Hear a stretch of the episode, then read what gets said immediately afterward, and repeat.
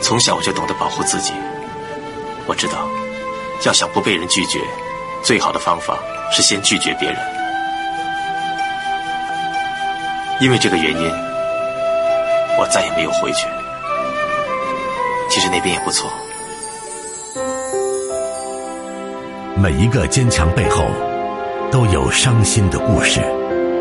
金鹰九五五子夜车站，还原生活本色。好啦，谢谢小伙儿一小段的广告之后，回到节目当中了。我们得先接听一下线上的朋友，徐先生，其他的朋友这个空档继续预约，不要等我和徐先生聊完再打，就接不进来了。零七三幺八二五六幺九五五，一部普通的市话来问候一下徐先生，你好，久等了。哎，你好，嗯，想跟我说点什么？呃，说下那个感情的事嗯，说说看。啊，因为我我跟一个女孩，我我是在长沙这边工作，然后她是她是在深圳那边富士康，是做那个什么管理，富士康里面做管理。嗯然后我们认识有一年多了，然后我从认识开始，我发短信打电话给她，她都不回我。嗯然后我我跟她直接说，我说你要是呃不喜欢，那就直接拒绝我。他也他也不说，我先问一下啊，你们俩是相亲介绍还是什么？还是自由恋爱相亲介绍了，啊？相亲介绍，然后他是在外地，在一家工厂做管理，你呢在本地是吧？打电话又不接，于是你就觉得不爽，说你要觉得看不上我就直说，但是对方也没有直接这样讲，是这意思吧？对对对。嗯，然后呢？然后我我我心里也没没底，我自己也没没什么呃要求，我只只要求他就是每次就打个电话，呃接一下说一下什么的，说聊一下天。好，我先问一下，家里介绍你们俩在生活当中有见过吗？见过见过的，啊，见过。然后就是就是大概关系是进行到哪一步，然后就各自分开去那边了。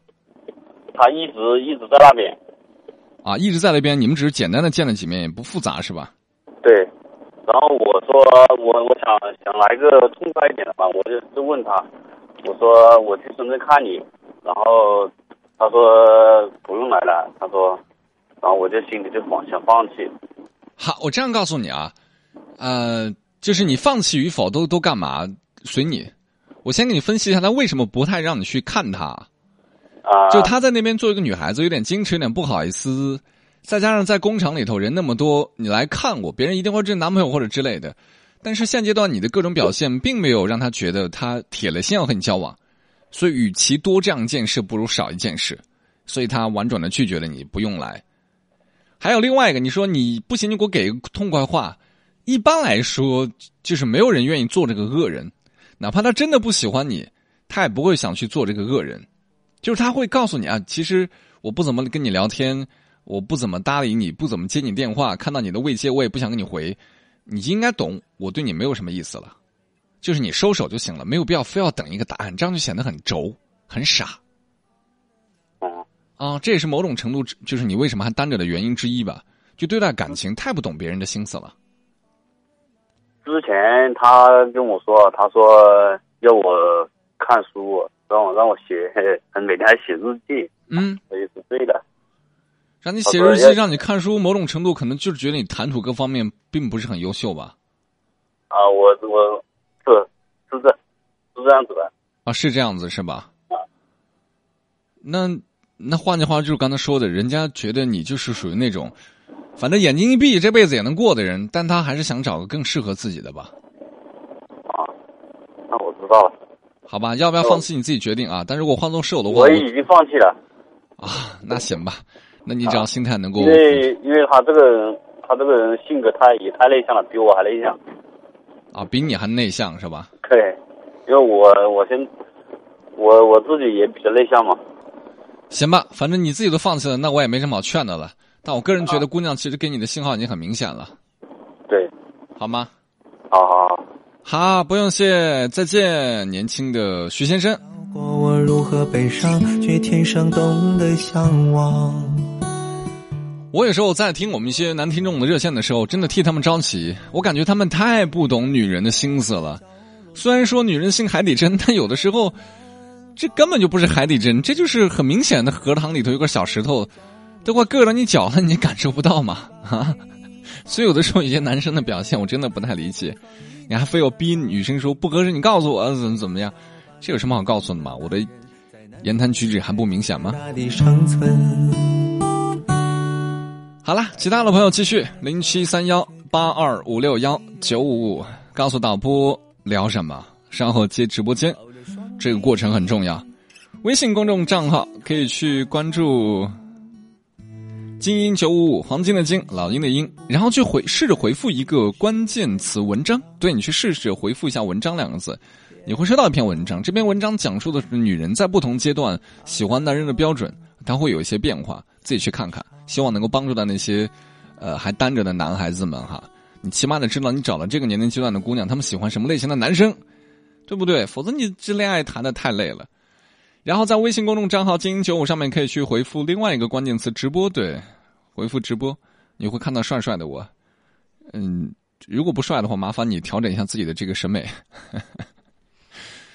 尽可能让我心里开心点好吗？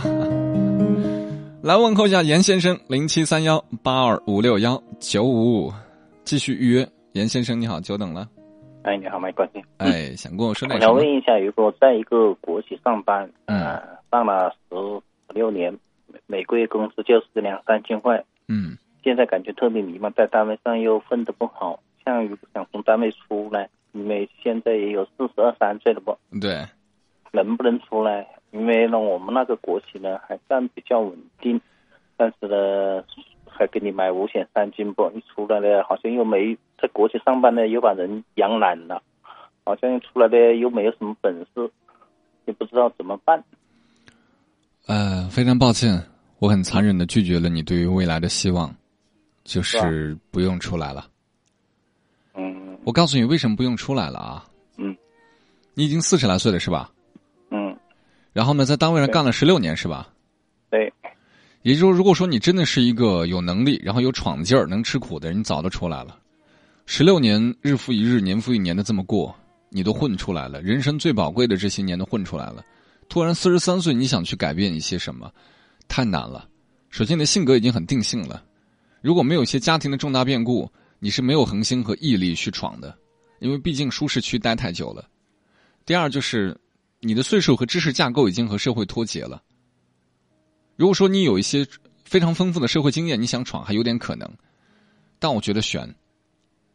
第三就是你拿了十六年的时间，在一个稳定的单位上都没有混出个名堂，你现在要步入社会，而一旦步入社会，就好比是一个非洲大草原，它有的时候是没有所谓的好坏对错之分的，老虎豹子就得吃羚羊，羚羊你不管长得多么可爱多么萌，都得要被吃。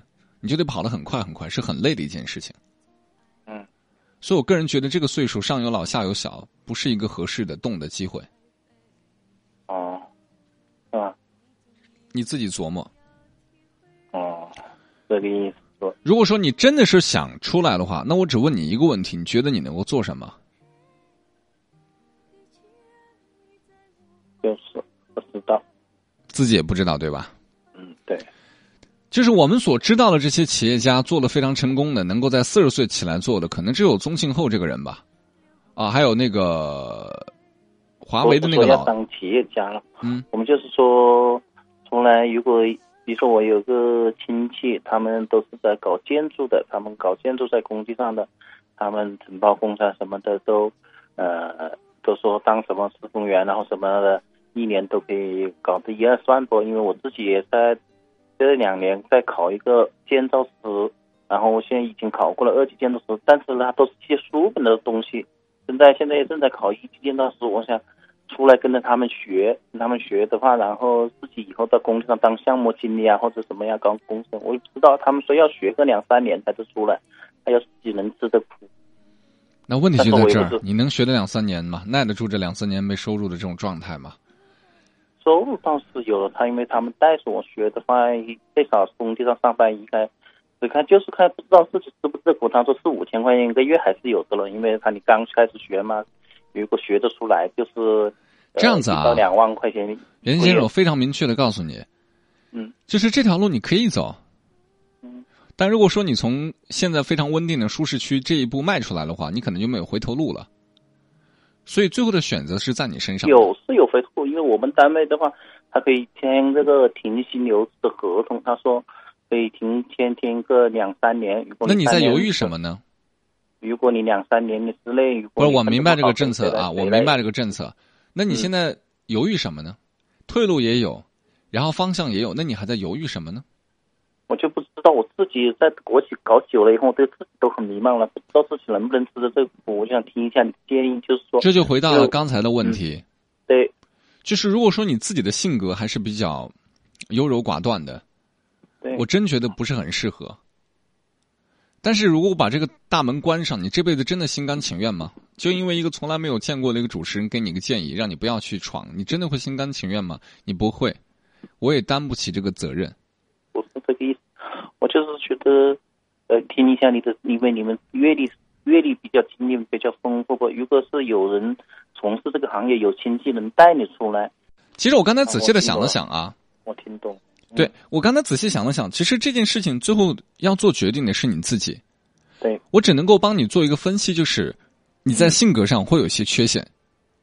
对这这些缺陷不是好坏的缺陷啊，千万不要理解，哎，我是不是生病了？我有病，不是这个意思，而是说，这种性格在你的生活其他方面可能会体现出为人谦逊、随和、低调这种表现，但在某些方面可能会表现出性格的犹豫不决，在做很多重大决定的时候下不了决定我就是我以前我爸爸妈妈的呃家里条件还可以，我嗯以前二十几岁的时候不知道赚钱的重要性，因为我家里条件还好啊。嗯然后因为呃以前是一个小孩，我现在两个小孩一生了，然后感觉压力特别大。对现在爸爸妈妈呢，好像以前一老给钱我们要么支援一下，现在突然之间又没这个资源呢，就感觉生活压力变苦了一样的。对，理解理解年轻的时候不年轻的时候不知道赚钱的重要性不？对，家里条件又还可以啊。所以我经常在节目当中说一句话：嗯，人一定要做主动改变。大多数人的改变其实是被动改变，这种被动改变很大一定程度是来自于家庭变故啊。这种家庭变故是很多人的性格发生改变或者整个人一下成熟的一个核心点。所以严先生，你想在这个点去突破一下自己可以，但是你得想清楚后果是什么。后果就是他可能没有做成，后果就是可能面子上过不去，后果就是可能会把你的经济暂时的陷入到一个困境。但好的一面就是，如果做成了，你可以完全摆脱现在的这些如温水煮青蛙的局面，对不对？对，因为像我们这个国企，它也不会下岗，但是呢，它也不会让你有很大的发展，因为你到这个年龄还没分上领导干部下面，你肯定还是在方面已经没有突破了。但所以说，因为如果你能分成领导干部，早就分成了不，对你就肯定有收入上的突破不？你已经分不成了，你就永远是人是职工了。对。职人职工的话，你永远就只有那么工资了。所以我给你的建议就是嗯，如果你最后选择要去闯的话，那就破釜沉舟往前闯好了好，谢谢。啊。如果说你想来想去说，哎，算了吧，就这样吧，混一混也、就这样了。不行，还是不行，因为人这一辈子，你再混的话，你因为我十年上班是两三千，到十五年以后，再过十年以后还是两三千，那嗯就顶多加的一千吧，就算是三四千吧，嗯，也就是这个意思。也就是说，从你十年前可以看到十年后的情况，嗯那这个情况就是很糟糕的。嗯，毕竟我还只有十二三岁，我可以拿十年来奋斗，奋斗十年，如果分成了就分成了，分没分成，我也不损失一只损失两三千块钱一个月不，嗯，对不对？对不对？是吧？我还毕竟我三年分不成的话，我还会回原单位不？是的，对不对去加油吧这么好，这么嗯好的一个机会，你还留着干嘛？对，我现在要做选择应该出去奋，嗯，出来跟跟着他们在工地上干事的话，他说，因为你我可以考资证书吧，考了几个嗯资证书的话，再在工地上的话，应该还是有前途。他说，当项目经理的话，一年还是有个一二十万的收入。你搞得好的话，就是说你一年的收入可以相当在国企上班四五年、五六年不？好对不，对加油！嗯嗯啊谢谢。没事嗯，加油！这么好的退路，这么好的选择，你还等什么？希望能够改变自己的未来吧。这走过车水马龙，看过朝暮晚霞，听过很多告白和再见。这一年，喝过三碗酒，抽过薄荷味的烟，有过一个只知道干杯，不知道清晨的夜。在这阳光明媚、秋高气爽的美好季节，我们又迎来了一批意气风发、斗志昂扬的新生。我们在现实中兵荒马乱、辗转奔走，可当熟悉的旋律从耳机里流溢而出，我们仍会动容，泪流满面。曾经，那个等你下课的人，还在等你下班吗？列州的巷子里，我租了一间公寓，为了想与你不期而遇。高中三年，我为什么为什么不好好读书？没考上跟你一样的大学，我找了份工作。离你宿舍很近，当我开始学会做蛋饼，才发现你不吃早餐。我，你又擦肩而过，你耳机听什么？能不能告诉我？躺在你学校的操场看星空。教室里的灯还亮着，你没走。